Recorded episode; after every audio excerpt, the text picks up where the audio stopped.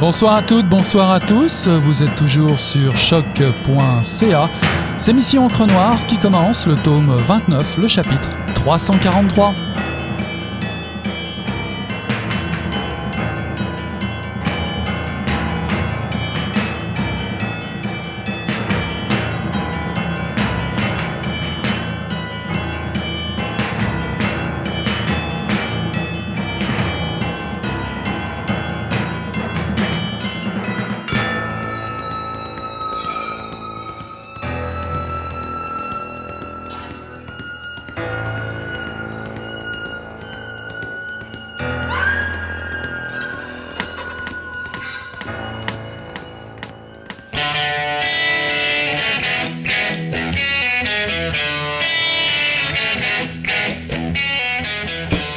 Racontait qu'il se sentait perdu à Paris.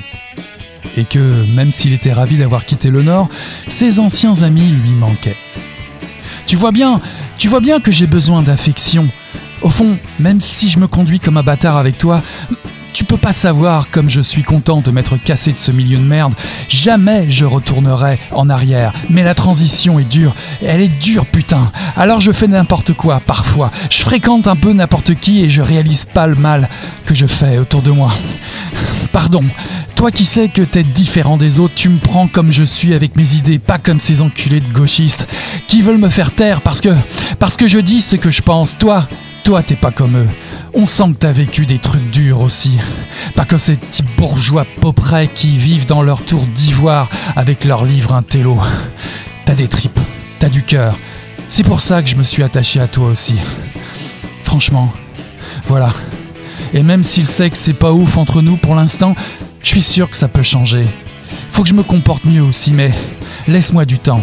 T'as vu, t'as vu, laisse-moi du temps pour te montrer ce que j'ai au fond de cette fureur. Faut pas que t'aies peur, Nico. Et merci pour les croissants ce matin. En vrai, c'était super mignon. Ah putain, je suis teubé de pas vouloir qu'on soit bon avec moi. Ça me paraît tellement pas normal. Toujours l'impression d'avoir des dettes envers les gens. Après, t'as vu, de devoir leur rendre l'appareil, mais. mais je sais que tu raisonnes pas comme ça, t'as été éduqué. Elle doit être géniale, ta mère. Avec les saloperies que t'as vécues, c'est beau. Bref, excuse-moi. Reviens chez moi, s'il te plaît. Dès que tu peux. J'ai besoin de toi. Tu le sais, ça. J'ai besoin de toi, de, de quelqu'un qui me prend tel que je suis.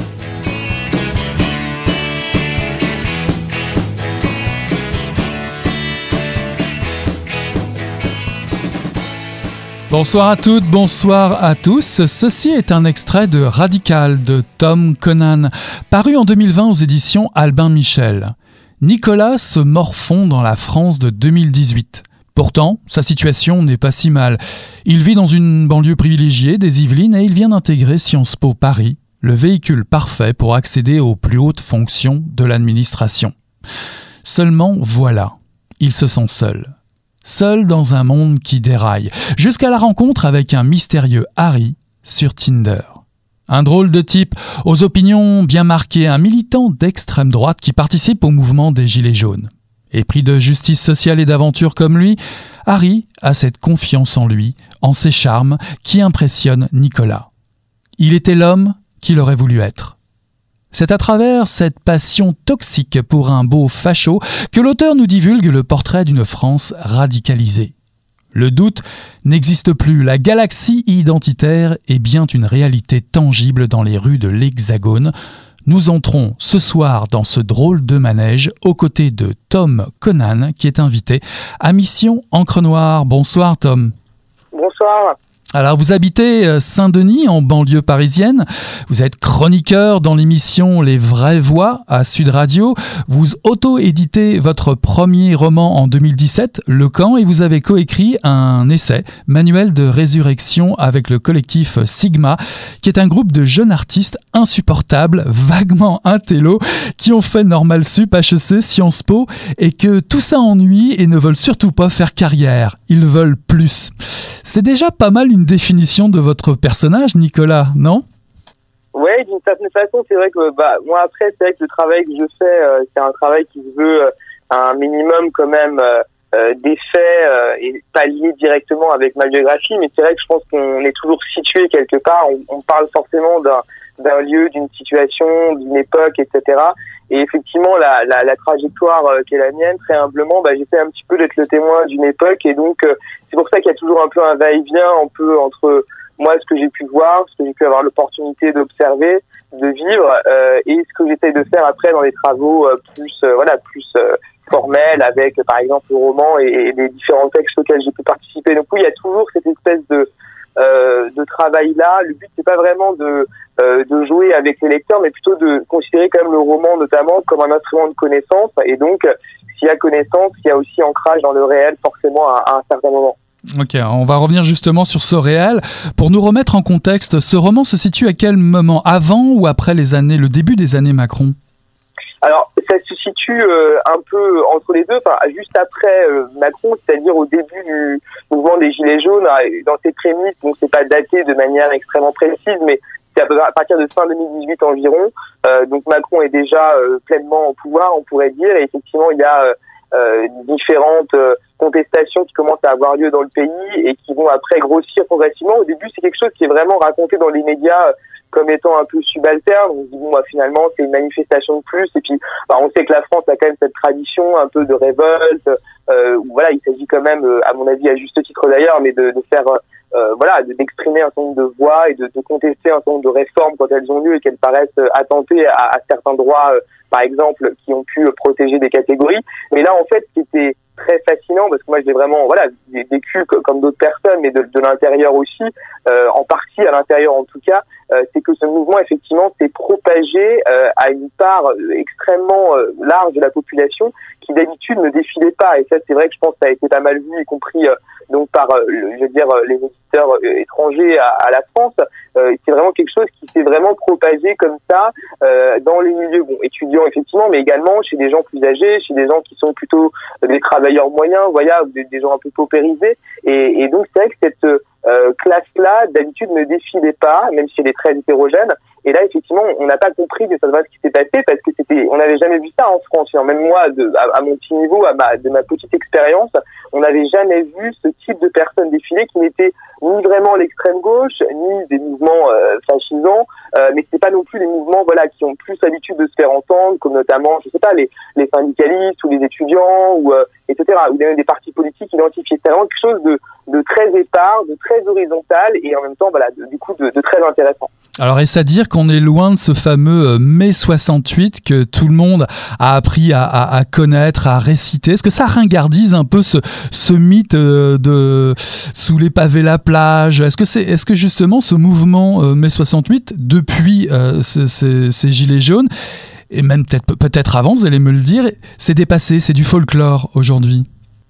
Non, je pense que d'une certaine façon, ça a plutôt actualisé, on pourrait dire, mai 68, qui était quand même un, un mouvement, puis en plus c'était l'année d'anniversaire hein, de mai 68 que, que les Gilets jaunes ont commencé, c'était quand même à mon avis pas complètement un hasard, au moins en tout cas inconsciemment dans, dans l'inconscient collectif euh, français, euh, et je pense que ça l'a actualisé, on pourrait même dire que ça l'a un peu euh, confirmé. Je pense que vraiment la, la France, bon pas seulement, hein, mais notamment la France a, a quand même une vraie tradition euh, de contestation, une tradition très politique, on pourrait dire. Et moi, ce qui me frappe toujours, d'ailleurs, c'est que dans bah, dans les conversations, dans euh, vraiment dans le quotidien, tout est très politique, pas forcément au sens encore une fois partisan, etc. Hein, mais en tout cas au sens idéologique, c'est-à-dire voilà vraiment les. Alors quelque chose qui aujourd'hui est peut-être un peu plus courant dans d'autres pays, y compris euh, voilà dans les pays anglo-saxons par exemple. On a beaucoup parlé de la cancel culture récemment, qui est qui est vraiment quelque chose qui a beaucoup pris notamment euh, en Amérique du Nord, alors que bon, c'est pas quelque chose euh, qui, qui, qui, est forcément ancré dans, dans cette euh,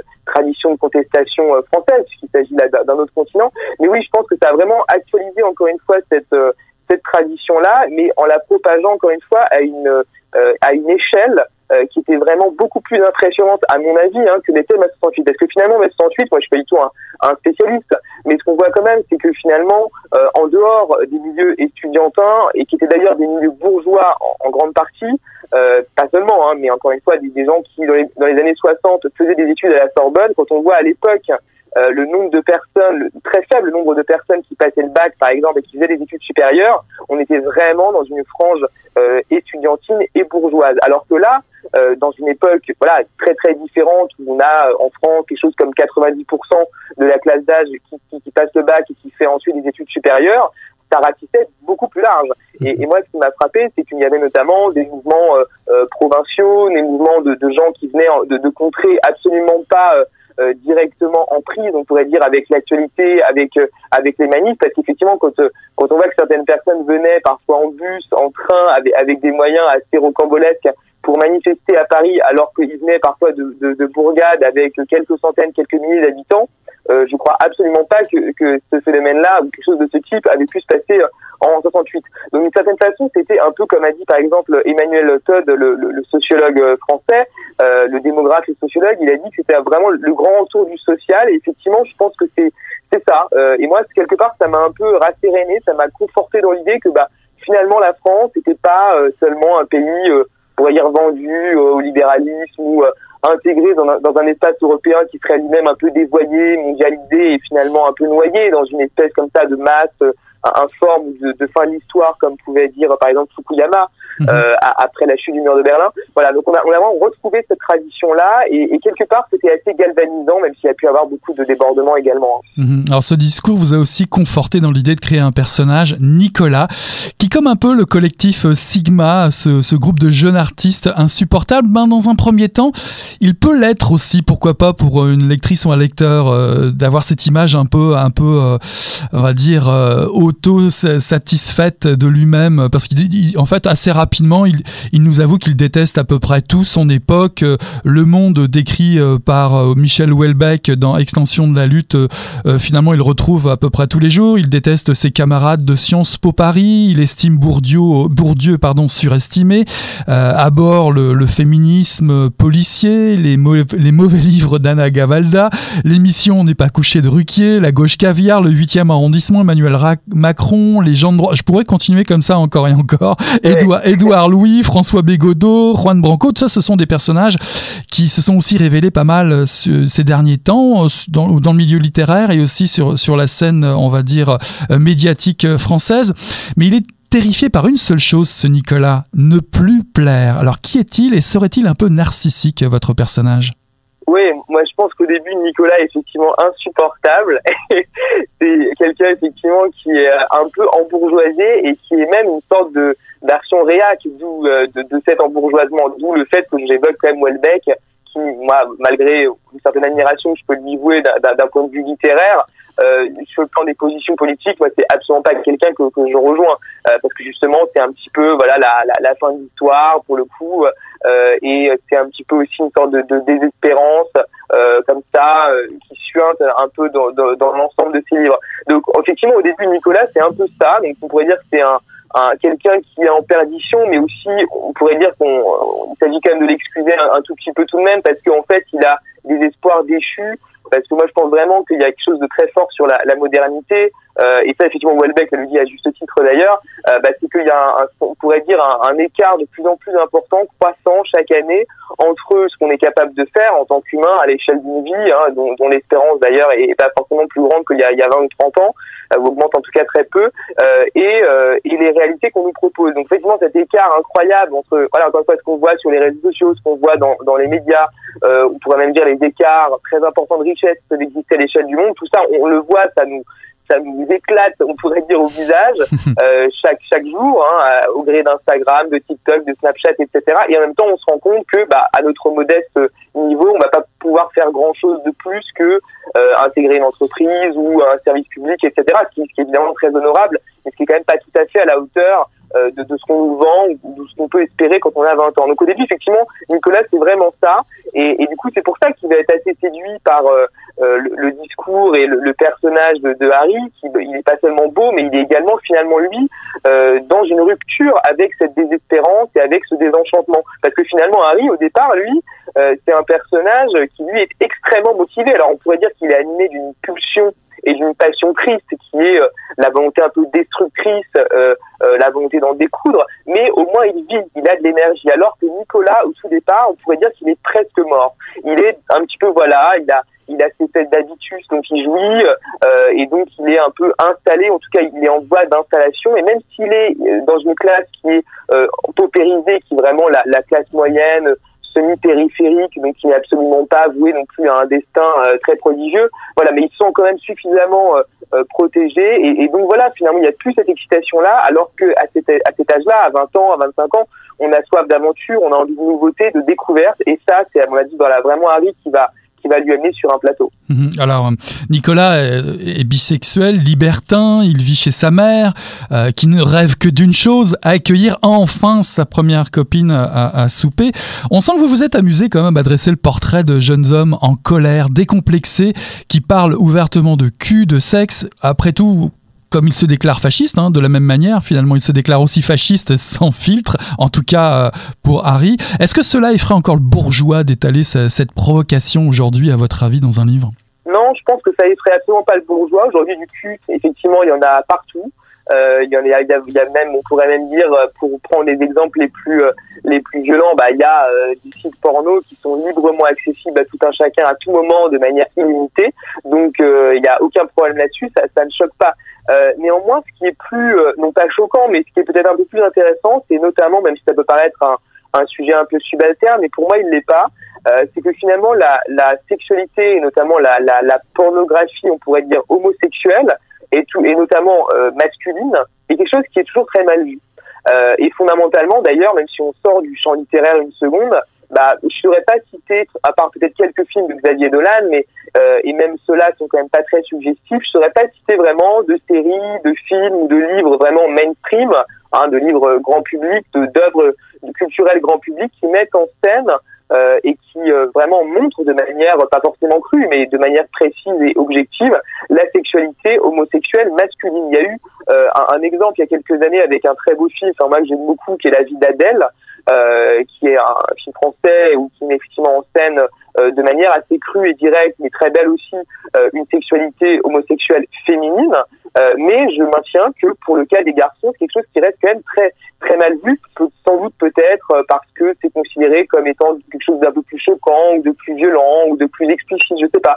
Mais en tout cas, euh, euh, voilà, fondamentalement, même dans les réflexions que j'ai pu avoir moi-même en, en, en, privé, pas forcément de la part de lecteurs, hein, mais de la part de certains médias, de certaines personnes, je vois bien que c'est quelque chose qui passe quand même toujours assez mal. Il n'y a aucun problème, on pourrait dire aujourd'hui, en tout cas dans le monde occidental, développé euh, et, et, dans les couches, disons, un minimum favorisées, il n'y a aucun problème évidemment de parler de sexe, euh, d'homosexualité euh, et même de, de, le montrer dans une certaine mesure, mais il y a quand même toujours à un moment donné un, un, un domaine qui relève euh, tout de même un peu du trash. Et, et d'ailleurs, le fait qu'on ait présenté ce livre comme étant trash, euh, ça m'amuse pas mal parce que finalement, euh, il y aurait, y aurait eu du sexe purement euh, hétérosexuel. Je pense qu'il n'aurait pas été considéré comme tel. Mhm. Il y, a, beaucoup de, de, livres qui mettent en scène cela et ça ne choque personne. Donc voilà, c'est pas du tout une, gloire, hein, mais c'est pas si courant que ça. Bah finalement, le titre du livre, il aurait pu s'appeler Trash finalement. Pourquoi avoir choisi Radical? Alors radical, c'est vrai que moi j'aime beaucoup cette idée euh, de, de radicalité parce que euh, il s'agit déjà de revenir à la, à la racine, hein, tout simplement, dans, dans, sa définition originale. Et moi j'aime beaucoup cette idée, vous voyez que euh, finalement dans cette espèce de, de monde dans lequel on vit, où on a quand même tendance, en tout cas dans, dans les jeunes générations notamment, mais, mais pas seulement, à, être un peu perdu parce que finalement on est enseveli euh, d'un magma langagier avec encore une fois les réseaux sociaux, les plateformes, les écrans de manière générale. On n'a jamais été euh, bombardé à ce point de publicité, de messages communicationnels divers. Euh, et même il y a même des problématiques, vous savez, qu'on étudie dans les qu'on étudie dans les boîtes de com, par exemple, qui est la problématique du deuxième écran, par exemple. C'est le fait que vous regardez, par exemple, quelque chose à la télé et en même temps vous êtes sur votre téléphone. Et parfois même le troisième écran, vous avez votre télé, votre ordinateur portable et votre téléphone. Et ça, ça arrive de manière euh, assez euh, assez courante aujourd'hui. Et donc voilà, dans cet univers-là, je pense que c'était intéressant de revenir à la racine finalement, bah, revenir à, à des choses assez simples comme euh, bah voilà la quête existentielle pour la jeunesse, la quête on pourrait dire même de l'identité sexuelle, l'amour, hein, l'expérience de l'amour tout simplement. Bah, par exemple, j'aime beaucoup quelqu'un comme Alain Badiou qui est un, un, philosophe français qui a beaucoup réfléchi sur la question de l'amour. Euh, et, et, lui, il a une vision très classique. Hein. Bon, déjà, c'est un homme qui a, qui a, plus de 80 ans, qui est platonicien, euh, donc spécialiste de Platon et de, de, de, Plotin aussi un peu, je crois. Et, euh, et finalement, lui dit, euh, voilà, l'amour, malgré tout ce qu'on peut dire, malgré les applications, malgré toutes les nouveautés, les plateformes qui existent aujourd'hui et les nouvelles mises en relation, etc., avec Tinder, Grindr, toutes ces applications très modernes, bah, finalement, l'expérience d'amour, elle reste la même. On tombe amoureux. Et mhm. on tombe amoureux au sens le plus le plus radical et le plus immédiat du terme. C'est-à-dire vraiment, on est emmené vers quelque chose qu'on n'imaginait pas euh, et, et, qui fait qu'on peut effectivement, bah, comme dans comme, comme dans le livre d'ailleurs, effectivement aller aller très très loin dans l'abandon de ses propres valeurs et dans une certaine forme de soumission d'ailleurs assez assez tragique, mais à l'autre pour pouvoir lui plaire justement. Donc je pense que cette radicalité, elle est pas seulement politique, hein, parce que même si je parle beaucoup de politique dans le livre, elle est également tout simplement dans le fait de d'envisager la vie comme étant finalement l'addition de quelques questions existentielles centrales qui sont finalement toujours les mêmes, quelle que soit l'époque. Alors Nicolas va rencontrer euh, Harry. Qu'est-ce qui les réunit finalement? Car a priori Nicolas est plutôt de gauche, il a même sympathisé avec l'extrême gauche et, Mélenchon. Euh, c'est quoi, c'est quoi pour vous un militant d'extrême droite aujourd'hui euh, Parce qu'a priori, quand on quand on lit euh, certains détails euh, de la rencontre de, certains militants, on, les découvre pas spécialement homophobes, pas forcément antisémites, plutôt ouverts aux femmes, aux immigrés, aux anciens gauchistes même. Le discours est assez politisé. On y trouve de l'écologie. D'ailleurs, Nicolas est même surpris de voir qu'ils ont à peu près les mêmes habitudes de consommation. Je rêve où on parle vraiment du, du Front National devenu le, Rassemblement National? Oui, alors effectivement, ça peut paraître euh, étonnant, mais moi, c'est ce qui m'a aussi frappé parce que finalement, en même temps que j'écrivais ce livre, je faisais un peu une enquête, on pourrait dire, euh, à coup évidemment de podcasts, euh, de vidéos YouTube, de rencontres avec des personnes in situ, on pourrait dire.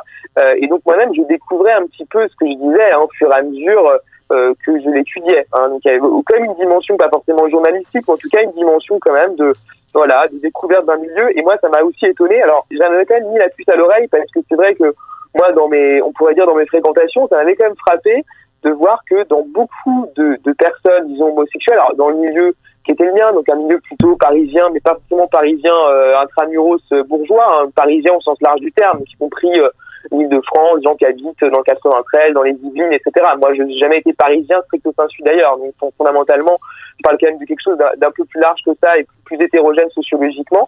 Et, et je voyais que voilà, finalement, il y avait beaucoup d'homosexuels qui étaient tout à fait, on pourrait dire, modernes, qui étaient euh, pas du tout bizarres dans leur pratique, qui n'étaient pas spécialement conspirationnistes, qui n'étaient pas spécialement politisés non plus, mais qui finalement disaient en privé assez vite. Moi, je faisais très souvent cette question, ça m'intéresse toujours de savoir les, vous savez, les opinions politiques des gens. J'en disais toujours, mais finalement, toi, toi, t'es de droite, t'es de gauche. Enfin, voilà, c'est toujours intéressant. Et souvent, ils disaient, oui, alors bon, euh, bon, je dirais pas je suis d'extrême droite, et bon, c'est vrai que Marine Le Pen, ça... et donc j'avais cette espèce comme ça de discours qui m'arrivait en pleine face, qui m'étonnait effectivement pas mal, et je me suis rendu compte tout simplement que c'était quelque chose d'assez euh, d'assez courant. Alors en fait, je pense que ce qui les rapproche, c'est une, une espèce de, de goût euh, et d'envie d'envie d'aventure. Et effectivement, il y a donc d'une certaine façon Harry qui lui a déjà choisi sa voie, hein, on pourrait dire, la voie un peu conspirationniste, la voix fascisante qui va après se, va se confirmer au fur et à mesure, parce qu'au tout début, Harry n'est pas aussi radical qu'il va le devenir ensuite. Hein. C'est ça aussi qui le rend peut-être un peu moins effrayant euh,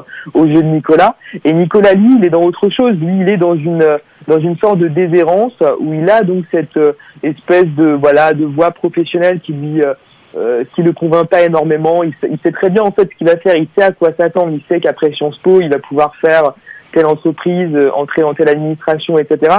Et en fait, euh, voilà, il voit un peu le tableau, ça l'excite pas énormément, c'est pas forcément à la hauteur de, de ses ambitions, et, et, donc il est un peu prêt à, à, à sauter. Je, je, crois que je, je, je, dis quelque chose de ce type-là à un moment donné dans, dans la première diligence venue, et c'est vraiment ça. Je pense que ça aurait pu être un, avec un, un, radical écolo, ça aurait même pu être avec pourquoi pas un islamiste. Je veux dire, à partir du moment où il y avait euh, une, une, envie d'aventure, quelque chose de nouveau, d'un peu surprenant et aussi peut-être d'un peu sulfureux, je pense que Nicolas, vu la, la psyché, vu l'état d'esprit dans lequel il est, euh, il aurait pu effectivement euh, sombrer assez vite comme il le fait dans les livres. Alors Harry est proche des Gilets jaunes, mais dans le fond, peu importe, dites-vous euh, dans le livre, parce qu'en fait, il aurait défendu la, la cause de 28, le printemps arabe, la révolution bolchevique. C'est quoi son carburant, Harry? Vous dites qu'il est, il est comme un camé. Alors, le, le carburant d'Harry, euh, en fait, il y a, y a, vraiment des raisons qui sont un, peu évoquées rapidement, mais parce qu'en fait, il le, n'y a pas d'informations qui sont volontairement données euh, euh, pour expliquer forcément cela de manière plus poussée, mais il y a, y a un vrai problème sur l'enfance notamment et sur la jeunesse en fait euh, d'Harry qui est un qui est un vrai mystère en fait aux yeux aux yeux de, de Nicolas et qui, qui reste un mystère d'ailleurs dans le livre très volontairement, qui est un peu en suspens. On sait que Harry, il a été dans un dans un quartier, est élevé dans un quartier assez difficile du nord de la France. On sait qu'il a eu des, il a été dans des rixes, dans des affrontements entre bandes rivales qui l'ont un peu traumatisé. et ensuite, il est monté, alors plutôt descendu géographiquement, mais souvent on dit monté à Paris pour faire ses études, euh, effectivement, donc euh, après loin de ses parents. Mais en fait, on voit bien que finalement, même si encore une fois volontairement je donne pas plus de, pistes pour comprendre cela, mais je pense que vraiment la piste de l'enfance, de l'adolescence, du rapport aux parents, euh, elle est quand même, elle, peut vraiment nourrir, à mon avis, cette espèce de, rébellion euh, et cette violence qui est en lui. Parce qu'effectivement, on, pourrait se dire qu'à côté, euh, ça tranche avec la situation de Nicolas, qui même s'il a perdu son père, etc., même s'il a cette désespérance finalement assez bourgeoise et qui est plutôt une problématique un peu post-matérialiste, il est quand même, voilà, il est quand même avec sa mère dans un quartier relativement favorisé. Donc il n'a pas en fait cette même immédiateté, on pourrait dire, cette même intensité, cette même énergie et cette même euh, ardeur qui est en lui. Euh, et donc voilà, le personnage d'Harry, il a, selon mon point de vue, hein, soit beaucoup d'avance, soit beaucoup de retard, mais dans tous les cas, il est absolument pas dans la même urgence que que Nicolas, qui, qui encore une fois, lui est dans des problématiques bourgeoises. Alors pour finir, qu'est-ce que cela fait de, de descendre dans l'antre de la bête, de fréquenter un, un fasciste malgré le poids de l'histoire, des interdits? Est-ce que ce n'est pas le meilleur alibi pour exacerber les passions, un très bon carburant justement euh, pour une tragédie moderne? Alors moi je trouve que c'est vrai que dans, dans la période actuelle, euh, on, cherche tous un, petit peu des, des dessins auxquels se vouer, on pourrait dire. On sait que même dans la période récente, hein, avec par exemple le Covid, donc qui est pas du tout euh, traité dans, dans le livre, hein, puisque le livre parle vraiment d'une période antérieure, mais on sait qu'il y a beaucoup voilà de théories conspirationnistes. Il y a eu un, un, un, documentaire conspirationniste qui est sorti il y a quelques il y a quelques semaines en France qui s'appelle Hold Up, euh, qui est quand même euh, extrêmement sulfureux et qui dit pas mal de, de fake news. Euh, mais en fait, ça, ça s'inscrit dans une époque.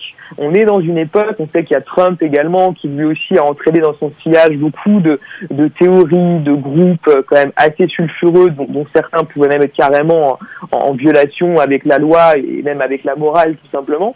Euh, on vit dans cette époque-là, une espèce de nébuleuse où en fait, euh, les gens sont quand même beaucoup face à eux-mêmes, sont, et encore une fois, face à beaucoup de ces écrans, euh, et cherchent, on pourrait dire, des chapelles il n'y a plus de religion. On est dans un monde qui est, enfin, il y a toujours des religions, mais je veux dire, dans le monde occidental, il est quand même largement sécularisé, malgré des, des groupes évidemment et des poches, euh, on pourrait dire euh, religieuses et, fanatiques, mais quand même fondamentalement, il y a un peu un, air du vide. Euh, c'est euh, l'écrivain Gilles Lipovetsky qui parlait de ça dans, dans ce livre, l'air du vide. Donc c'était vraiment l'individu moderne face à lui-même, face à ses écrans qui est chez lui. avec le Covid aujourd'hui et les confinements euh, qu'on vit dans pas mal de pays, c'est encore plus éclatant. On est finalement une grande partie de la journée chez soi, enfermé, euh, pas séquestré, mais de fait, on est quand même plus ou moins enfermé de, de, de fait par la force des choses et, de l'effet des restrictions, face à des écrans et face à donc des personnes, des chaînes YouTube, des podcasts, un peu tout et n'importe quoi, qui peuvent nous entraîner assez vite dans n'importe quel type de théorie, d'imaginaire, etc. Et en fait, on voit notamment Harry que lui, il est très séduit. Pour ça aussi, à la à certain moment du livre, je, je, parle du fait qu'il partage en effet les mêmes types de goûts avec Nicolas, les, les plateformes les plateformes vidéo, les séries et, la, la, la, culture marchande, on pourrait dire, du divertissement à l'américaine, parce qu'effectivement, il voit pas vraiment de, de, de, grandes différences finalement, et il va s'engager dans ces mouvements euh, fascisants, etc., sans trop savoir ce qu'il fait, mais de la même manière qu'il adhérerait à une série, qui, qui regarderait le, le, Seigneur des Anneaux, vous voyez, et qui, ou Star Wars, etc., et il a vraiment une vision de, de ce type-là qui mêle finalement quelque chose d'assez présent hein, dans cette jeunesse-là, à la fois on pourrait dire un certain goût de la pensée apocalyptique et en même temps un certain goût pour le conspirationnisme. C'est très tentant et, quelque part ça, ça permet encore une fois de mêler un désir de divertissement euh, permanent hein, qu'on a vraiment absolument tout le temps aujourd'hui dans, cette jeunesse en tout cas notamment et en même temps un, désir de rébellion, un désir de révolte très fort aussi. À vous, auditrices et auditeurs, de prendre le pouls d'une société française au bord de l'explosion avec un roman qui interpelle fortement, comme son titre l'indique, Radical de Tom Conan, paru en 2020 aux éditions Albin Michel. Merci beaucoup, Tom, d'être venu nous rendre visite à Mission Cronoir.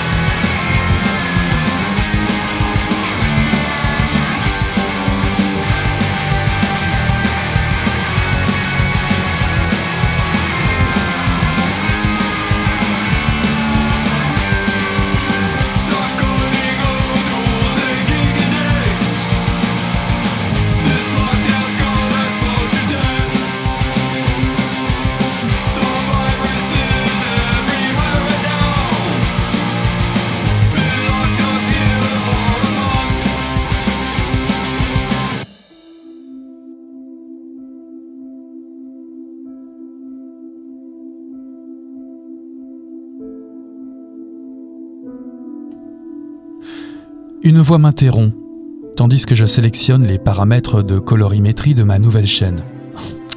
Anélie, encore.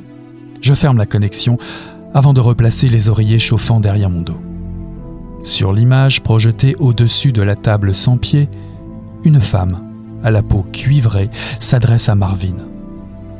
Son expression est sinistre, sans lèvres inférieures, gencives à nu, les lobes des oreilles ablatées en leur centre. Mais le plus effrayant est sa paupière droite, manquante. Dort-elle à demi aveuglée par l'insomnie? Déjà menue et maigre avant de rallier les chlorosés, Anélie est exemplaire comme disciple, sans cheveux, sourcils ni ongles. On lui a même extrait des vertèbres, selon ce que m'a raconté mon amoureux. Elle s'est fait raboter les seins, les fesses. Et Anélie n'a pas l'intention d'arrêter d'apprivoiser le néant, qu'elle comprend qu'elle ressent de plus en plus au fur et à mesure des extractions, telle qu'elle l'affirme si souvent. Chaque gramme compte. Son poids, toujours décroissant, est affiché en temps réel sur sa chaîne.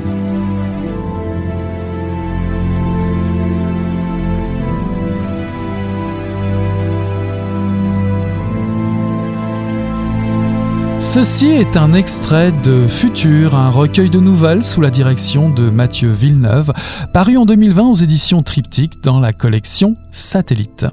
Mathieu Villeneuve en vient au même constat que tout le monde. Tout a changé, et pas seulement depuis l'apparition du Covid-19 dans nos vies. Notre civilisation a pris un virage numérique et idéologique qui interroge notre avenir à tous et à toutes. À quoi ressemblera notre planète, notre quotidien dans le futur? Quels seront les enjeux autour du corps, notre vision de la mort, de notre organisation du travail? Quels seront les tabous, les interdits, les passions qui bouleverseront nos habitudes? Quelles seront les peurs? Les virus seront-ils toujours mortels? Quelles seront les nouvelles croyances pour l'espèce humaine?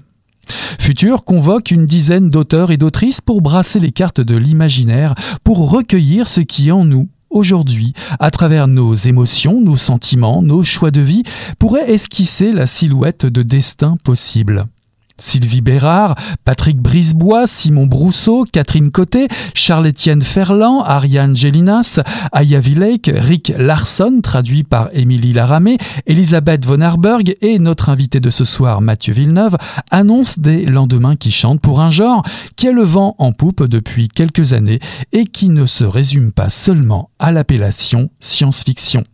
C'est ce que je vous propose de découvrir à Mission Encre Noire ce soir. Bonsoir Mathieu Villeneuve. Bonsoir. Alors Mathieu, vous êtes né à Chicoutimi, vous êtes euh, l'auteur d'un premier roman, Borealium, euh, très mince, paru en 2017 aux éditions La Peuplade.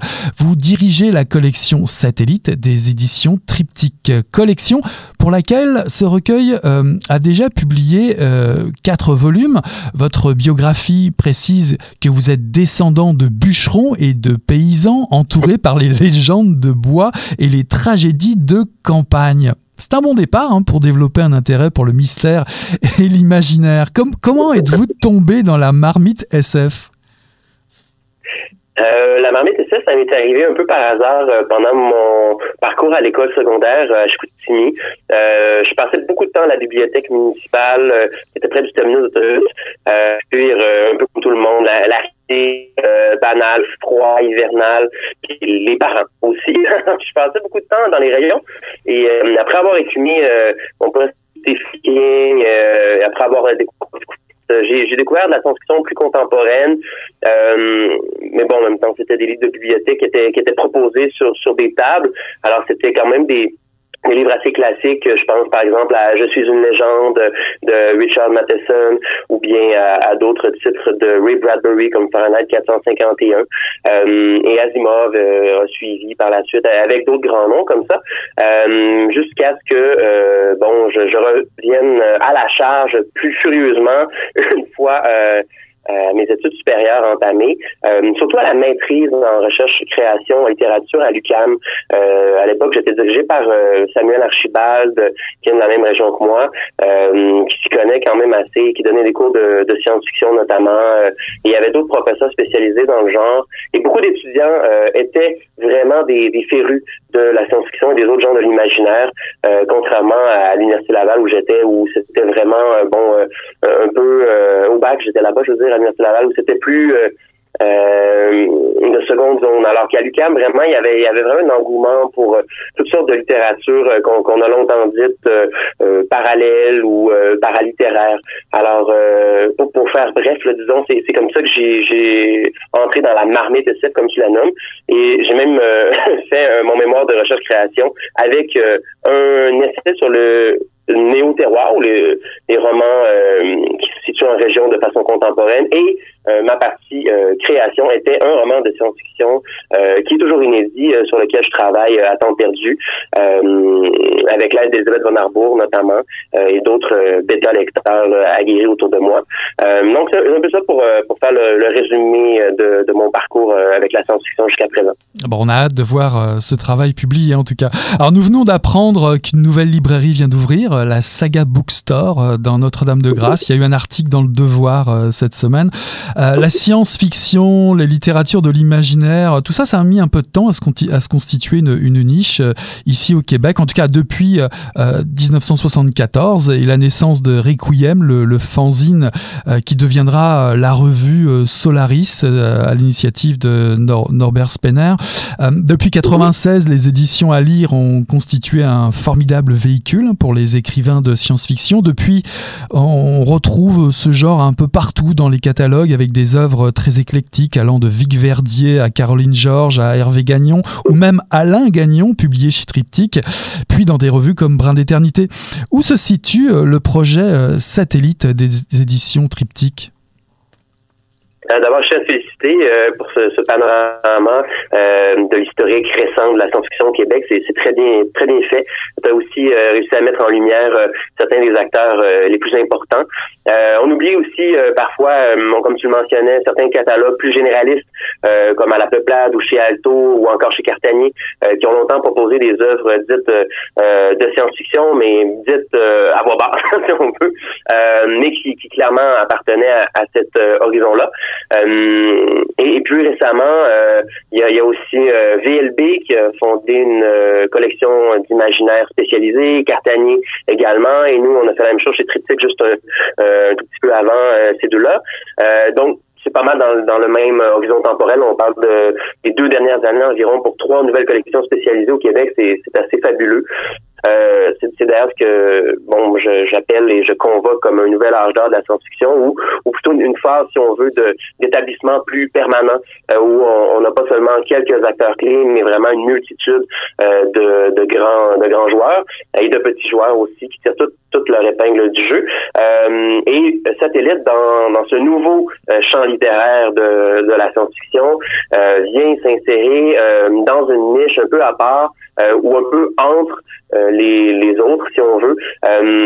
Euh, Satellite se veut un laboratoire de poétique, c'est-à-dire qu'on on essaie de proposer des œuvres euh, innovantes, des œuvres qui euh, ne sont pas, euh, si on veut, dans dans le divertissement pur. Je mets des guillemets parce que j'aime toutes sortes d'œuvres de, science-fiction qui sont des thrillers, des page-turners hallucinants, mais étant donné que j'ai moi-même fait un, parcours en recherche-création, littérature avec la science-fiction en avant-plan, c'est sûr que cette créativité-là ou ce, ce besoin de, de chercher d'autres formes d'expression, d'autres styles, euh, d'autres structures, euh, de jouer avec ça, euh, ça me, ça me touche et, c'est ce que j'essaie de, de mettre de l'avant avec Satellite.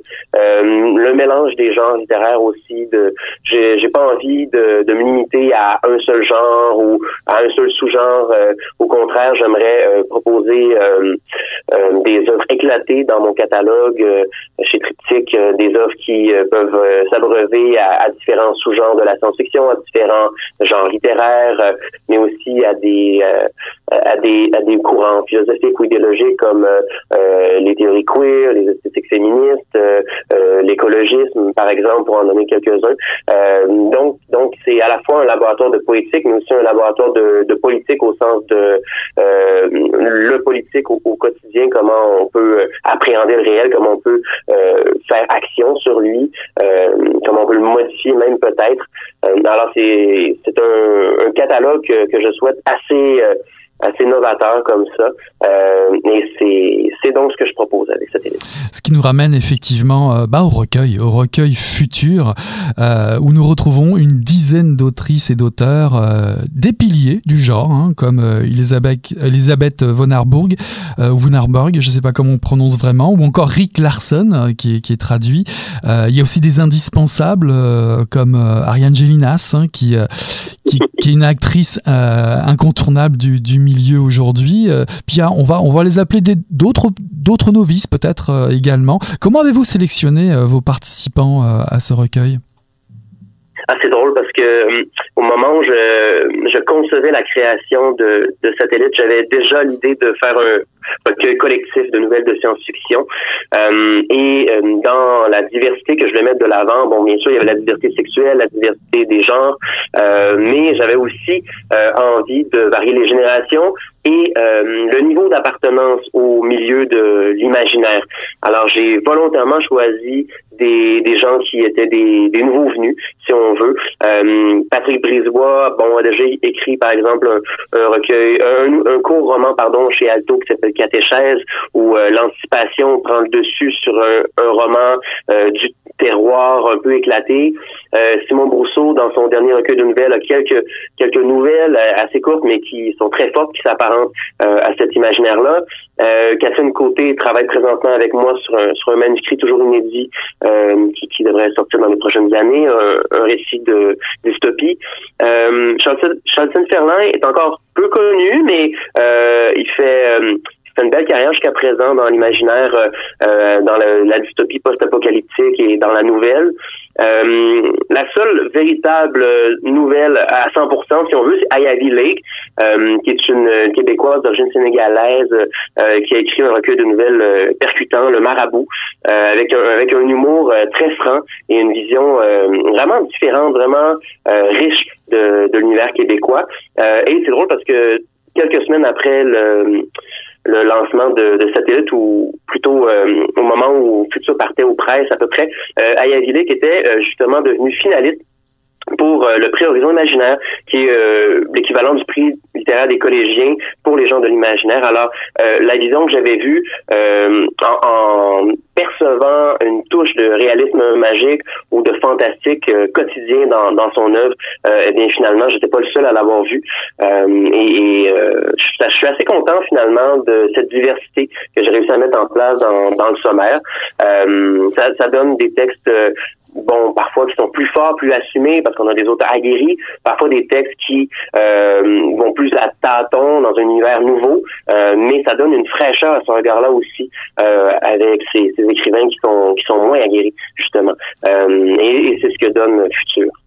Alors vous qui aimez euh, les thèmes éclatés et la diversité, euh, va-t-on trouver dans ce recueil plutôt des thèmes classiques de la science-fiction, du fantastique, de l'imaginaire québécois, disons euh, le territoire, la diversité des cultures, l'écologie, l'environnement, l'identité, ou allons-nous aussi trouver des œuvres un petit peu plus hybrides qui qualifient un petit peu ce qu'on trouve aujourd'hui dans, les textes plus contemporains, on va dire de la fantaisie, du fantastique, du polar, de l'horreur, de l'onirisme est-ce que c'est un mélange de tout ça?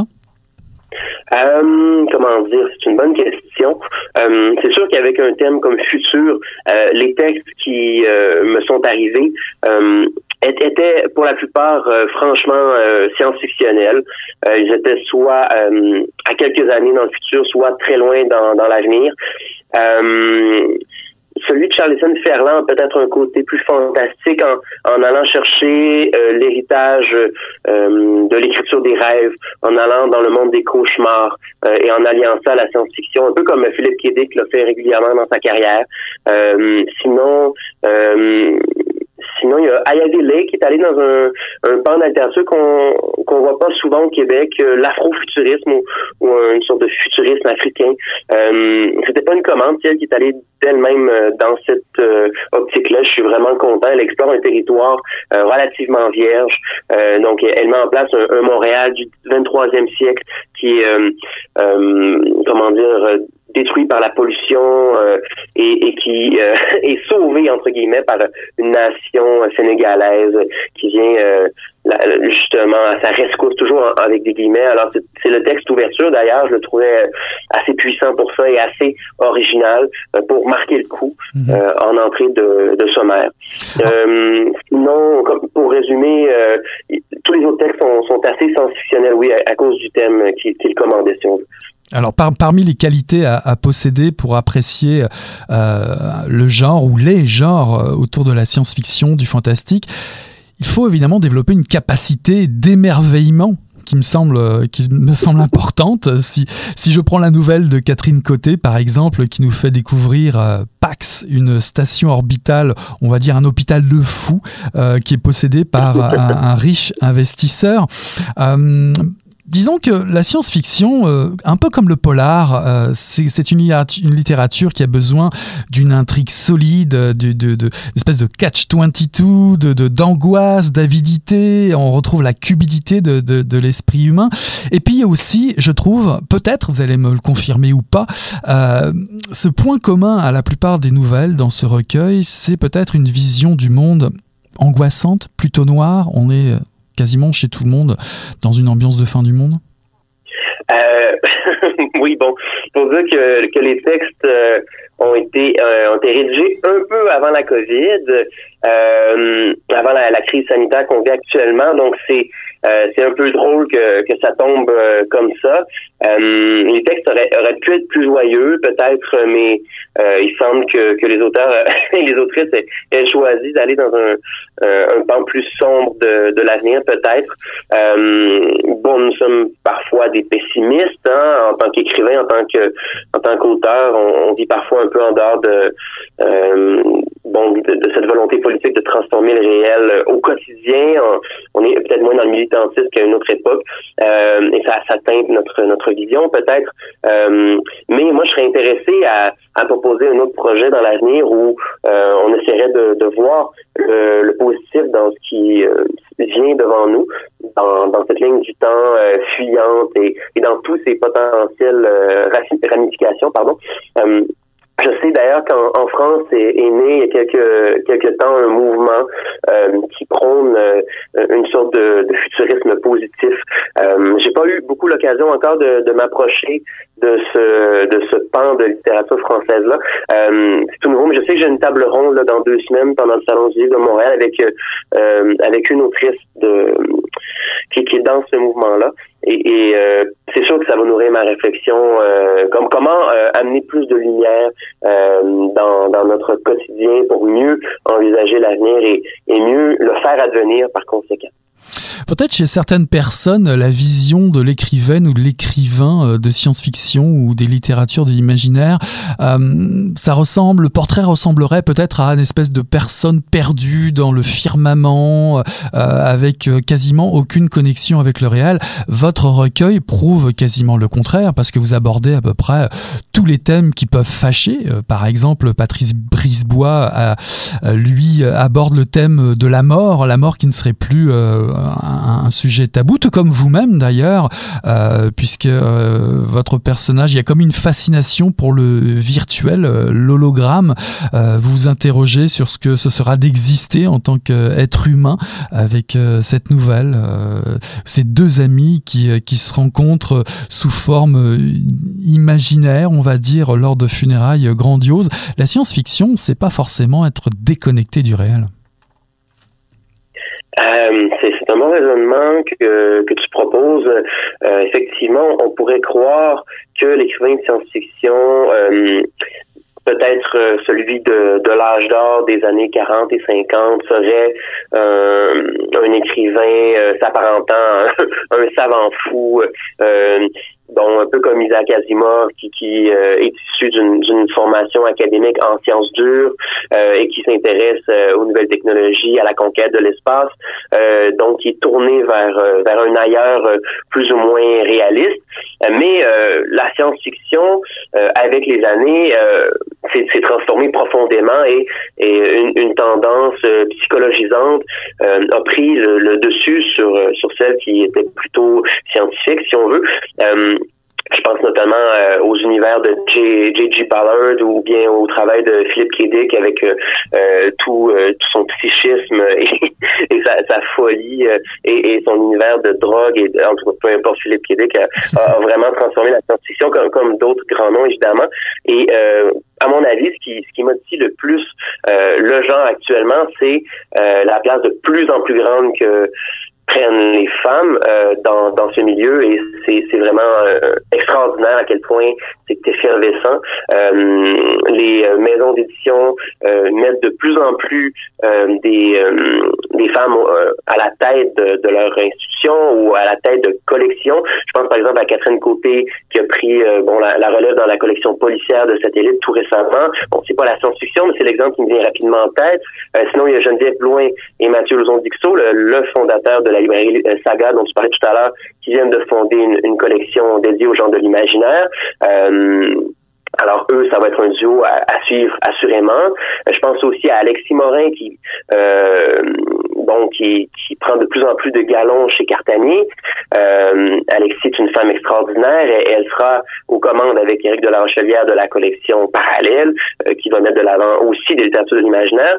Alors on voit que oui, il y a de plus en plus d'autrices qui amènent une, une, euh, une plus grande diversité qui, est nécessaire, par ailleurs très nécessaire euh, pour transformer le monde, transformer l'avenir et mieux percevoir euh, avec un regard plus riche, euh, mais qui va aussi en coulisses ou derrière la scène, si on veut, travailler à faire naître d'autres voix d'hommes, d'autres voix de femmes, et à, les commenter, à les diriger aussi ces, ces nouveaux auteurs-là, ces nouvelles autrices-là, à, à, faire une œuvre plus, plus foisonnante et, et plus originale, j'ai l'impression.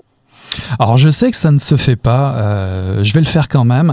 J'ai retiré euh, deux coups de cœur euh, de, ce, recueil, notamment la nouvelle d'Ariane Gélinas et, celle, l'incroyable nouvelle de Rick Larson qui est traduit par Émilie Laramé. Et ce qui est intéressant, bah, on peut on peut peut-être aussi présenter rapidement Ariane Gélinas, hein, qui, a quand même beaucoup d'influence sur le milieu actuellement. Oui, oui, absolument. Ariane, bon, parlant de, de femmes qui ont un rôle très important dans le milieu et qui euh, font avancer euh, la cause, si on veut. Ariane en est une. elle, elle fait partie des membres de, ah, j'oublie toujours le nom, c'est un groupe de, de, de, pression, en guillemets, j'oublie, j'oublie le, terme aussi qu'on, devrait utiliser politiquement correct. c'est pas du lobbyisme vraiment, mais c'est un, un, groupe qui cherche l'avancement des gens de l'imaginaire au Québec. Ariane, en fait, c'est Cap sur l'imaginaire, pardon. Alors, Mathieu Lozon-Dixot, Angelina euh, et, euh, et, et d'autres, notamment, les, les noms m'échappent, il y en a trop en ce moment dans, dans mon esprit, euh, travaillent très fort actuellement à euh, augmenter le nombre d'activités annuellement, à euh, implanter la science-fiction, les gens de l'imaginaire au sein du Salon du de Montréal. Euh, il y a également le mois de l'imaginaire qui sera fondé euh, officiellement au mois de mai prochain, qui a été remis à cause de la pandémie. et c'est donc toutes sortes d'événements qui, qui vont prendre de plus en plus place. Et Ariane est toujours là finalement euh, et elle est critique en plus, euh, aussi chez Lettres québécois, critique spécialisée en genre de l'imaginaire. Et elle a également une chronique euh, dans la revue Les Libraires où elle commente des œuvres de cette dimension-là aussi. en plus d'être une autrice extraordinaire que j'ai lue à plusieurs reprises, une, une auteure polyvalente et aussi assez assez productive, si on veut, en un ou deux, euh, presque tous les années ces temps-ci. Euh, et, et euh, elle a gagné des prix. Bref, c'est une personne à suivre, assurément. Alors, pourquoi j'ai choisi la nouvelle Chlorose d'Ariane Gélinas et quelque, quelque chose de viral de Rick Larson?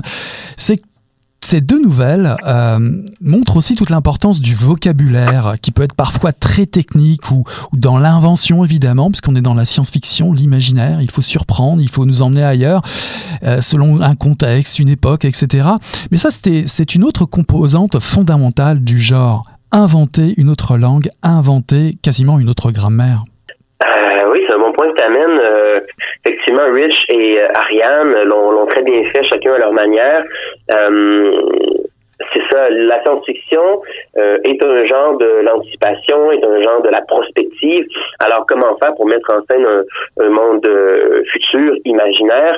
Euh, Il faut il faut inventer une encyclopédie fictive, une xéno-encyclopédie. Il faut inventer un langage qui qui va avec ce, ce monde-là également. et parfois, ça, ça peut rejoindre même les expressions. ça peut ça peut créer des des nouveaux des novums euh, carrément des, des nouveaux euh, néologismes, on pardonne, pardonne-moi le pléonasme, euh, mais qui, qui peuvent justement permettre de mieux faire en sorte que le lecteur entre pleinement dans cet univers-là, avec un mot fiction, comme comme ceux de, dont je pense par exemple à, à la nouvelle d'Arangelina, où il y a l'extraction et le euh, la chlorose, bon, par exemple, qui est un, mot inventé, euh, on, entre beaucoup plus rapidement dans cet univers-là et euh, ça fait ça fait vraiment puissant comme comme façon de, de faire de la science-fiction finalement en inventant les mots. Euh, mais inventer les mots, c'est pas nécessairement facile. Euh, créer des néologismes euh, qui, qui sonnent naturels dans un monde euh, imaginaire euh, et qui sonnent pas plaqués pour bon absolument montrer un point de vue, par exemple, ou prouver un, un, élément. Eh bien, ça demande ça demande du travail, ça demande de la retenue aussi parce que si on commence à faire des néologismes à toutes les phrases, c'est pas mieux non plus. Alors, euh, c'est intéressant euh, à faire euh, avec modestie. Alors pour, pour finir, la science-fiction, c'est un outil pour transmettre du rêve, des idées, mais pour beaucoup d'autrices et d'auteurs, c'est aussi un, un, outil social et politique. Est-ce que c'est une réflexion qui vous parle en tant que bah, vous-même écrivain et directeur de la collection Satellite? Euh, que la littérature de science-fiction, comme toutes les littératures, a un pouvoir politique. Euh, ce n'est pas que de la littérature euh, d'imagination, euh, ce n'est pas que du divertissement, bien sûr. Et où se trouve cette politique-là, ce pouvoir qui est là, la littérature de science-fiction, c'est c'est dans les choix qui sont faits d'un point de vue éditorial, c'est dans le travail avec les auteurs, c'est dans, dans le respect de leurs imaginaires. dans mon cas, par exemple, j'ai choisi euh, euh, une grande diversité d'auteurs et d'autrices, une, parité entre entre les genres. Euh, bon, j'ai mis de l'avant différents profils et en faisant ça, c'est sûr que c'est un geste politique. je pense par exemple au texte de Rich Lawson avec des personnages queer qui peuvent changer de sexe comme ils veulent, ou aux personnages de Sylvie Bérard, bon, qui sont trans. évidemment, c'est pas un geste anodin. au contraire, en tant qu'éditeur, euh, avec mon capital symbolique qui vient avec, euh, c'est un un geste assez puissant et je suis, je suis fier de l'avoir posé. En tout cas, c'est un geste que nos auditrices et auditeurs pourront aller découvrir. Cette, euh, cette nouvelle collection satellite aux éditions Triptyque où est publié ce recueil de nouvelles futures, un recueil de nouvelles sous la direction de Mathieu Villeneuve, paru en 2020 aux éditions Triptyque. Merci beaucoup Mathieu Villeneuve d'être venu nous voir à Mission Encre. Voilà qui achève pour ce soir Mission Encre Noire, le tome 29, le chapitre 343. J'ai eu le plaisir de recevoir en première partie d'émission Tom Conan pour Radical, paru en 2020 aux éditions Albin Michel, ainsi qu'en deuxième partie Mathieu Villeneuve pour nous présenter Futur, un recueil de nouvelles dans la collection Satellite, paru en 2020 aux éditions Triptyque. Voilà, on tourne la page et on se dit à la semaine prochaine. Salut là